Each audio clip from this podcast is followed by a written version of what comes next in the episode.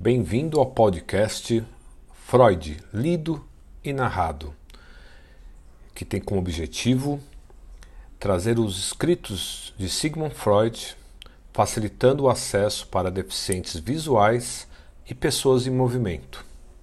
Hoje é o nosso quinto episódio. Carta a Flis 228, Viena, 9 de dezembro de 1899. Dr. Sigmund Freud, docente de doenças nervosas, Universidade.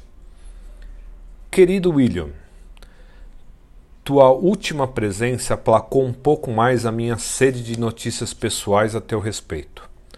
Posso então tranquilamente voltar-me às questões científicas. Talvez eu tenha tido êxito recentemente em um primeiro vislumbre de coisas novas tenho diante de mim o problema da escolha da neurose. Quando é que um ser humano se torna histérico em vez de paranoico? Uma primeira tentativa tosca, na época em que eu queria tomar a cidadela à força, supunha que dependia da idade em que ocorrem os traumas sexuais, da idade na vivência. Isso foi abandonado há muito tempo mas fiquei então sem nenhuma suspeita até há poucos dias, quando se abriu para mim um nexo com a teoria sexual. A mais inferior das camadas sexuais é o autoerotismo, que renuncia a uma meta psicossexual e só exige a sensação satisfatória local. É seguido então pelo halo, homo e hetero-erotismo mas ele certamente continua a existir com uma corrente separada. A histeria e sua variante, a neurose obsessiva, é a neurótica.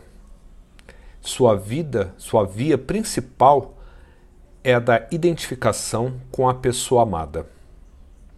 A paranoia torna a diluir a identificação, reinstaura todas as pessoas amadas que foram abandonadas na infância, comparado com a discussão sobre os sonhos de exibicionismo, e dissolve o próprio eu em pessoas estranhas.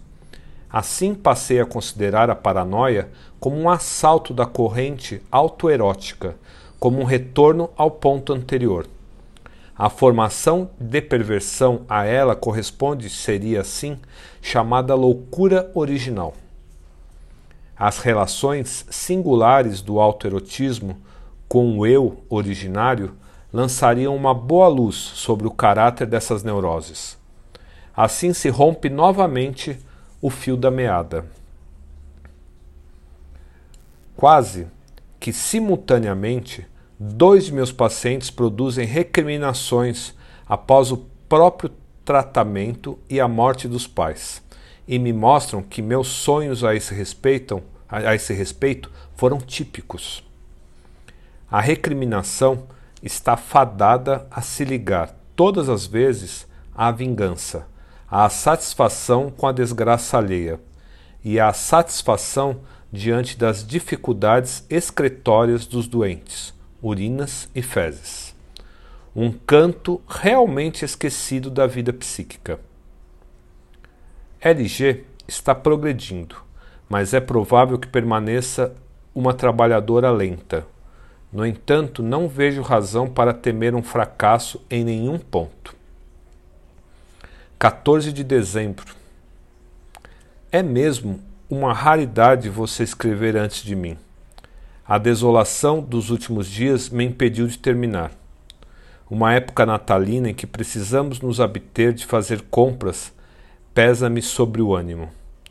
Que Viena não seja o lugar certo para nós, estamos cansados de saber. A descrição exigiu que eu não te afastasse demais de tua família. A reivindicação mais antiga encontrou oposição por parte da mais íntima. Assim, a despedida na estação foi somente simbólica. Tua notícia sobre o punhado de leitores em Berlim muito me alegra. Leitores, eu bem que também os tenho por aqui. mas para seguidores ainda não chegou o tempo. Há demasiadas coisas novas e inacreditáveis, e muito poucas provas rigorosas. Também não consegui convencer o meu filósofo, embora ele me tivesse fornecido as mais brilhantes comprovações. A inteligência é sempre fraca, e para o filósofo é fácil transformar a resistência interna em refutação lógica. Mais uma vez, há um caso novo em perspectiva. Salvo por meu resfriado, a saúde reina entre nós. Volto a escrever antes que o rebento chegue à tua casa. As mais cordiais, cordiais saudações a todos. Teu Sigmund.